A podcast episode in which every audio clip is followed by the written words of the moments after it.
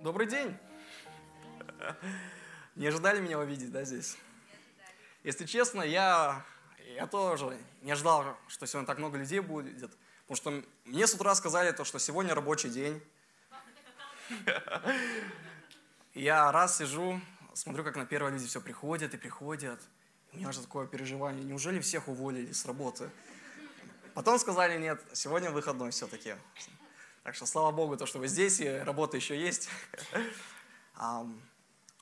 Вспомните, когда вы только пришли к Богу, и появляется такое сознание, то, что все, жизнь должна как-то поменяться. Но как? Появляются вопросы, что мне можно делать, а что нельзя? Какие привычки старой жизни а, я могу продолжать, от каких мне надо избавиться? Есть много таких вопросов, на которые не всегда есть однозначные ответы. Я сейчас несколько прочитаю.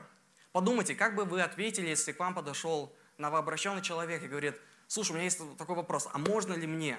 Как бы вы ответили? Допустим, можно ли верующему пить алкоголь и курить сигареты? Как бы вы ответили? Подумайте. Можно ли верующему делать пирсинг или тату?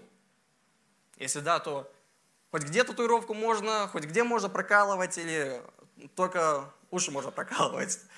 А, можно ли верующему давать взятки?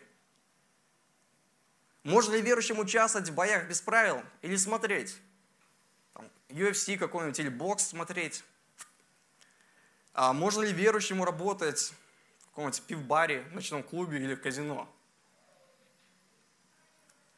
Можно или можно ли играть в казино? Можно ли в карты играть верующему? Можно ли верующему смотреть фильмы ужасов? Или «Игру престолов», или там новый сезон, э, новый сериал, который вышел, который основан там как-то.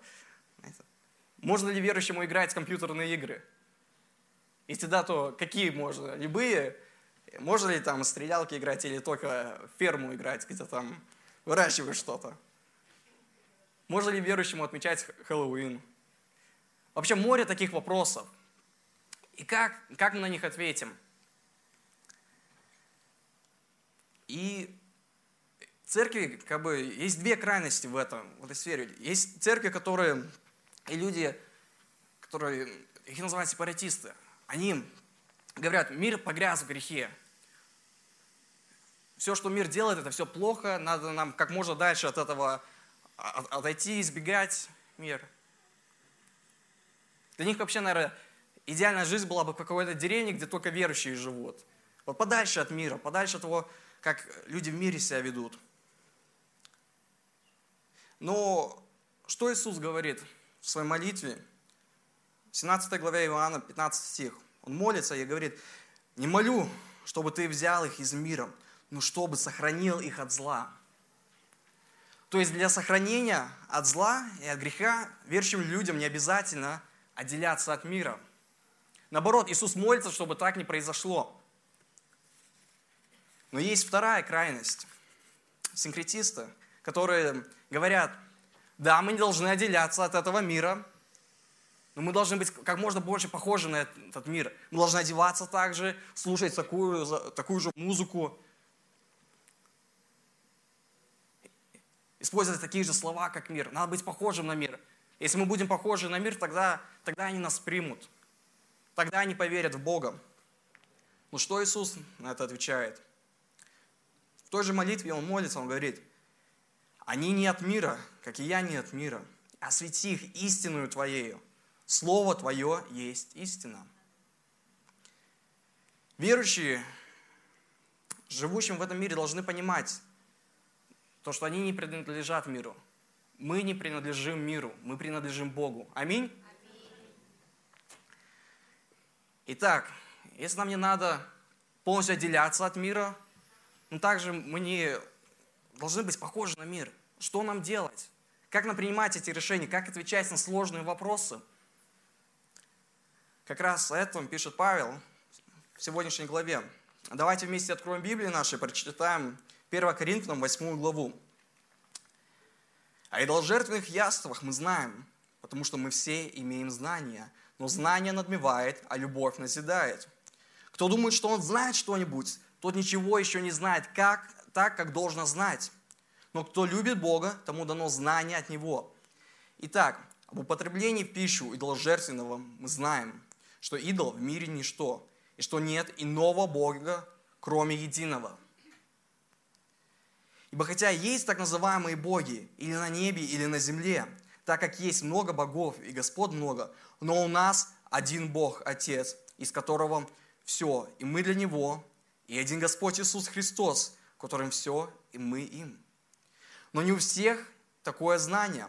Некоторые до ныне совестью признающие идолов, едят идоложертвенные, ну, идоложертвенно, как жертвы идольские, и совесть их, будучи немощна, скверняется – Пища не приближает нас к Богу, ибо едим ли, ничего не приобретаем, не едим ли, ничего не теряем. Берегитесь же, однако же, чтобы эта свобода ваша не послужила соблазном для немощных.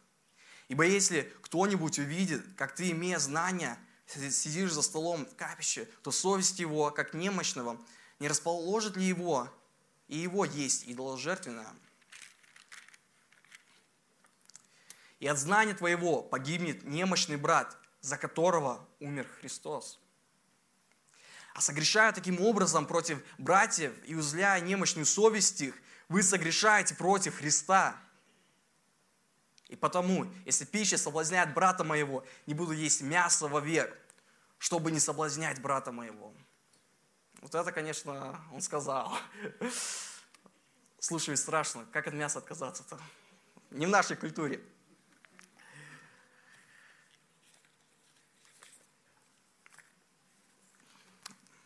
Что происходит в этой главе?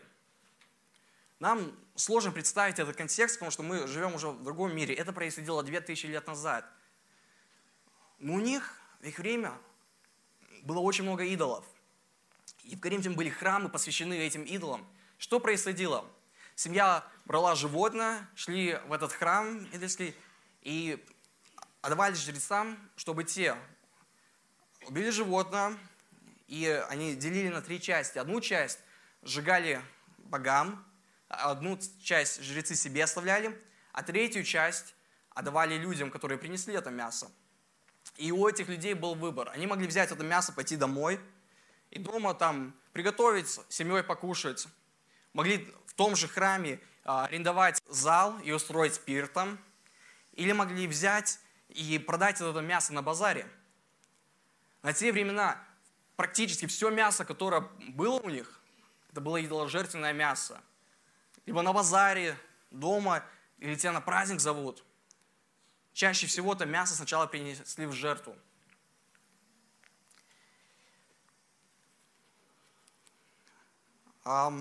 И евреям такое мясо было запрещено есть. Почему? Ну, во-первых, потому что оно было посвящено идолам. А во-вторых, Животное было убито не по закону, а, не по законному обряду. Это мясо было не кошерное. А что делать нам? Что делать им? Что делать христианинам? Что делать человеку, который только что обратился к истинному Богу, отдал свою жизнь Иисусу? Может ли он есть такое мясо? Верующие в Коринфе не знали, как правильно ответить на этот вопрос. Поэтому они спрашивают у Павла.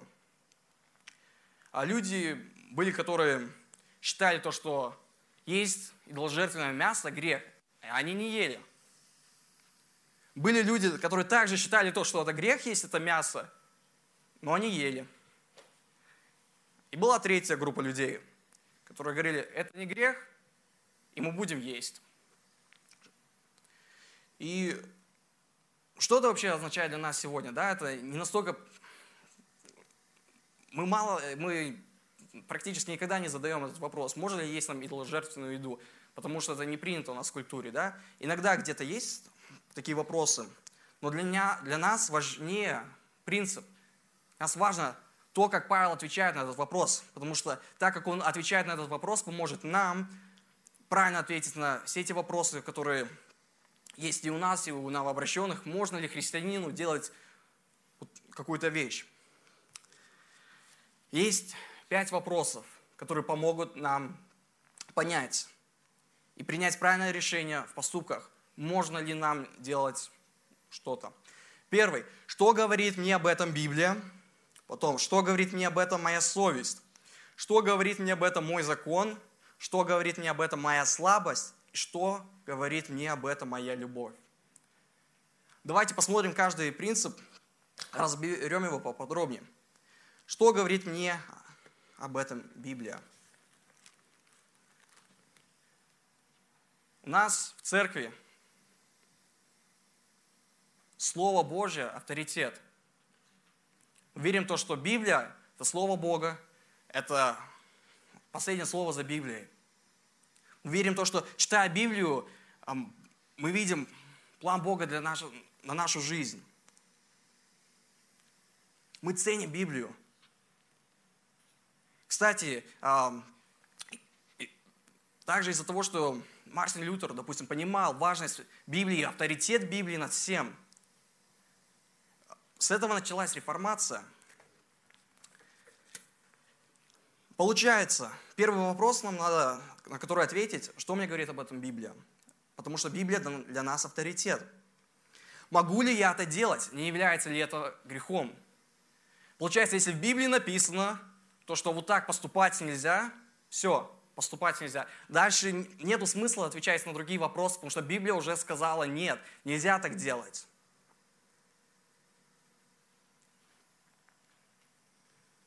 Закон Божий не меняется. Что дальше? Если Библия не называет это грехом, а, можно ли нам это делать? Второй вопрос. Что мне говорит об этом моя совесть? Павел в послании римлянам во второй главе, в 15 стихе пишет, что они показывают, что дела закона у них написано в сердцах, о чем свидетельствует совесть их и мысли их, то обвиняющие, то оправдывающие одна другую. Бог придумал совесть, Он дал нам ее как инструмент, чтобы мы понимали, что нам можно делать, а что нельзя делать. Если Библия не говорит однозначно, что это грех, но ваша совесть говорит то, что, допустим, совесть говорит, не ешь это мясо, тогда не надо есть. Это будет грехом, если ты так сделаешь. Для многих, допустим, вопрос алкоголя относится к совести. Да, Библия четко говорит, не упивайтесь. Но что делать христи... христианину, если ему предложили бокал вина? Можно ли выпить? Здесь очень часто надо, надо просто остановиться и задуматься, что я считаю, можно ли мне это сделать или нет. Если совесть твоя говорит не надо, то не делай. Зачем тебе это делать? Бог дал нам совесть. Но также мы не должны выводы своей совести проецировать на других верующих. Если наша совесть нам говорит, не делай, то нам не надо делать. Но если и Библия, эм, нам, нам не надо проецировать это на других людей, да? Может быть, мы понимаем то, что для нас было бы не полезно вот это сделать, ну, другой человек может вырасти в другом контексте, где для него это нормально. И если Библия позволяет, пусть он делает.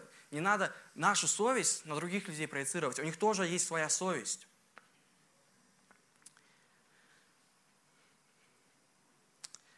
И если нам Библия позволяет что-то делать или не говорит против, со, совестью все хорошо, совесть позволяет. Какой третий вопрос?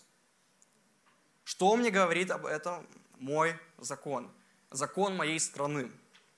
Павел также в послании римлянам в 13 главе пишет то, что верующие не должны, то, что верующие не должны нарушать закон своего государства, если он не противоречит Писанию. Это может быть не грех, и совесть, совесть моя мне позволяет, но закон говорит. В армию после 18, там, Громкая музыка до 10, налоги платить надо, сигареты продают с 21 сейчас. И есть еще один источник закона. Какой?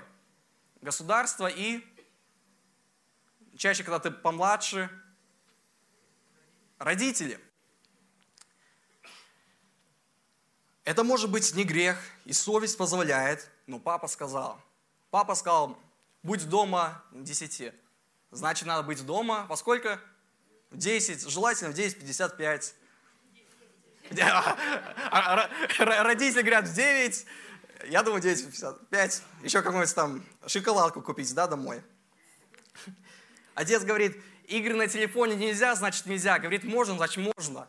Если говорит, игры можно играть только по субботам, полчаса, значит только по субботам полчаса.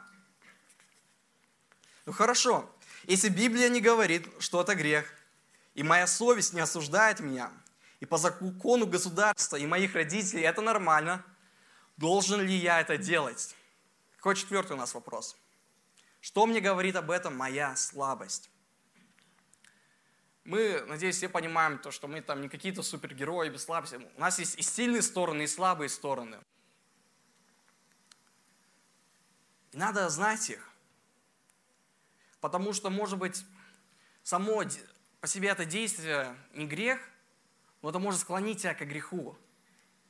Или, или как-то еще соблазнить к греху. Зачем это делать? Допустим, я могу без проблем сесть, посмотреть какой-то боевик. Там Джона Вика какой-нибудь, да, или как ребята банк грабят. И на мою у меня нет слабости в этом. Это никак не спровоцирует меня пойти ограбить банк. Никак не спровоцирует меня, чтобы я пошел и в какую-то мафиозную организацию записался. Да? На, как, на, на меня это не повлияет никак. Ну, допустим, я понимаю то, что эм, у меня есть слабость к соцсетям, да? я слишком много времени трачу. И с одной стороны, моя свобода позволяет мне иметь Инстаграм. Но моя слабость говорит мне, тебе он не нужен на телефоне, ты слишком много времени тратишь. Поэтому я удалил, допустим. Если надо ответить на сообщение, через браузер захожу или через компьютер. Это вообще неудобно, поэтому я не буду там зависать. Нам надо помнить 1 Коринфянам 6 главу 12 стих. А, Малик проповедовал на эту тему несколько недель назад. Там написано, все мне позволительно, но не все полезно. Подумайте перед тем, как что-то делать. Это полезно будет для меня? Или это приведет меня к греху? Хорошо, получается. Если Библия говорит, что это не грех, моя совесть говорит, что это не грех, по закону я могу так делать, и у меня нет никаких слабостей в этой сфере, должен ли я это делать? Может да, может нет. У нас есть еще пятый вопрос – что мне говорит об этом моя любовь? Как раз то, о чем Павел сегодня писал. Мы привыкли с детства, э, у нас развита такая идея «мое право». Если я могу, то я пойду и сделаю. Редко мы задумываемся, а как мое действие повлияет на моего брата, на мою сестру. Что может быть важнее моего права и моей свободы? Мои друзья, мое братство, моя семья, моя церковь.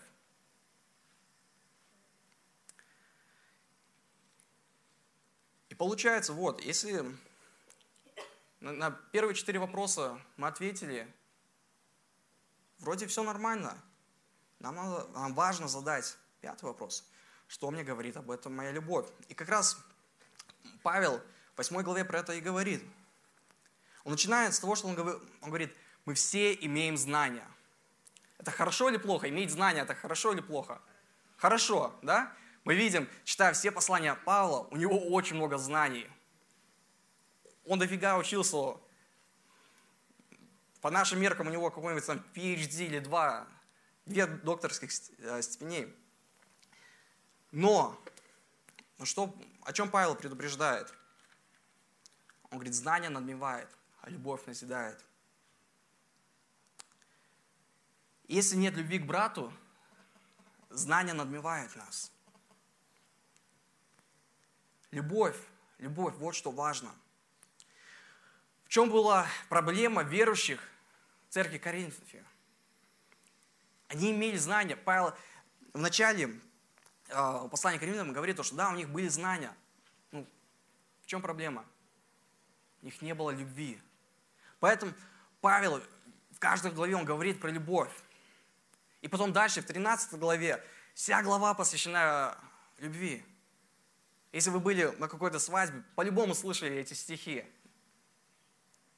Даже, по-моему, неверующие начали их использовать.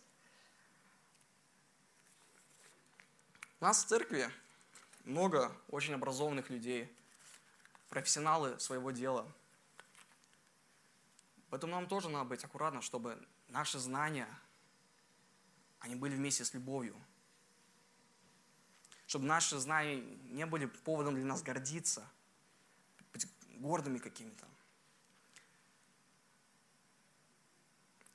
Наши знания должны проявляться с любовью. Павел говорит им, руководствуйтесь любовью. Почему? Потому что все знания ограничены, а любовь совершенна. И дальше, когда 13 главу будем читать, как раз на эту тему проповедь будет. Он говорит, на тему еды, посвященной идолам. Какой вывод? Он, он соглашается со знаниями коринфян. Он говорит, да, идол в этом мире ничто. Восточные боги, греческие боги, римские боги, божественные императоры – ничто по сравнению с Богом. Аминь? Аминь. Есть только один Бог. А люди, которые ходили пировать в храмы, они понимали, а, они были полностью согласны, они это повторяли, то, что у нас Бог один, идолы эти не настоящие.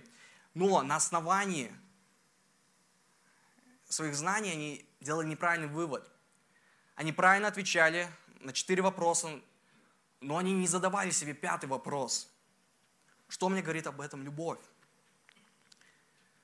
А, у них в церкви не все понимали эту истину об идолах. И они шли против совести. Они верили, что идолы были настоящие, то, что они были живыми. И они ели эту еду, посвященную идолам.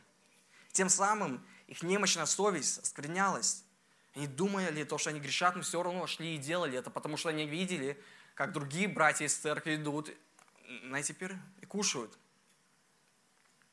И дальше в 8 стихе Павел еще приводит а, принципе, принцип о. Он говорит, пища не приближает нас к Богу. Почему? Если мы едим, мы ничего духовного не приобретаем. Если мы не едим, мы ничего не теряем. То он говорит про идоложертвенное мясо здесь. Что это все значит? У нас есть свобода. Но нам надо осторожно использовать нашу свободу, не забывая про пятый вопрос. Проявляет ли наша свобода любовь? Наша свобода не должна быть соблазном для нашего брата. Галатам 5 глава 13 и 14 стих. Он пишет, «К свободе призваны вы, братья, только бы свобода ваша не была поводом к угождению плоти. Но любовью служите друг другу, ибо весь закон в одном слове заключается – люби ближнего твоего, как самого себя».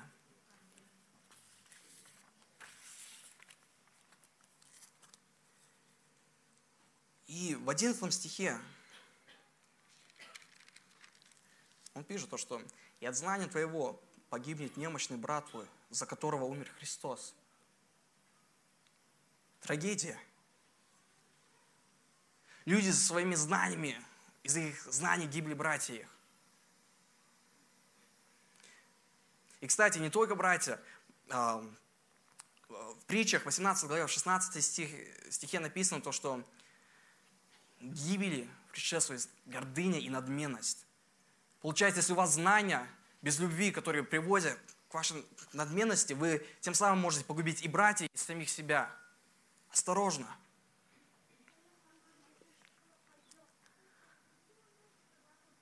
Что делать? Любить. Что, что важнее, моя свобода или моя любовь? Вздумайтесь. Можно поступить по свободе, да, но это проявит любовь братьям, сестрам, или это будет соблазнять их к греху. Итак, верующие люди должны принимать решения, делать ему что-то или не делать на основе этих пяти вопросов. Да? Какие вопросы? Что говорит мне об этом Библия? Еще раз. Что говорит мне об этом Библия? Что говорит мне об этом моя совесть? Что мне говорит об этом мой закон? Что говорит мне об этом моя слабость? Последнее, что говорит мне об этом моя любовь? Почему мы любим? Почему мы готовы отказаться от нашей свободы ради любви? Почему? Да. Мы любим, потому что Он первый возлюбил нас. У нас есть замечательный пример любви. Как Иисус спустился на землю с небес, отказался от своей славы, родился в сарае, ходил с больными, служил им. Мыл ноги ученикам. И в конце концов был распят на кресте за наши грехи. Он не грешил. Зачем ему это было делать? Делать из любви. И тем самым он оставил нам пример, как поступать. Мы можем любить, потому что он первый возлюбил нас. Если вам сложно любить, вспомните Иисуса, как Он любил, на что Он шел, потому что из-за любви к нам –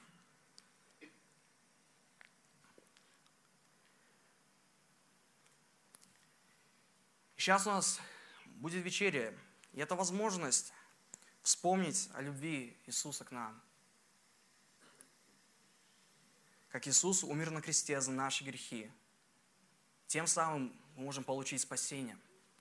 Если вы верующий человек, то возможность вспомнить и поблагодарить Иисуса за Его жертву. А если вы еще не верите, то возможность поверить. Помолитесь Богу, покайтесь перед Ним – Дайте ему знать о вашем желании идти за ним. Он любит вас. И мы можем любить, потому что Он первый возлюбил. Давайте сейчас вместе помолимся. Отец Небесный, спасибо Тебе за Слово, через которое Ты открываешь свою истину – Спасибо за то, что снова ободрял нас сегодня любить. Спасибо за пример той любви, которую Ты привел к нам.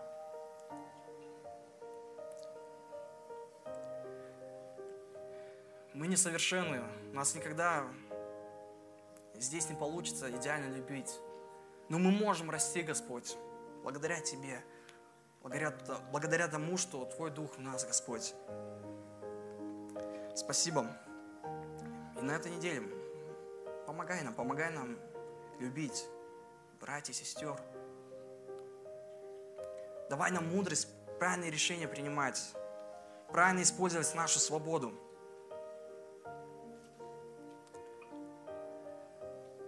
Аминь.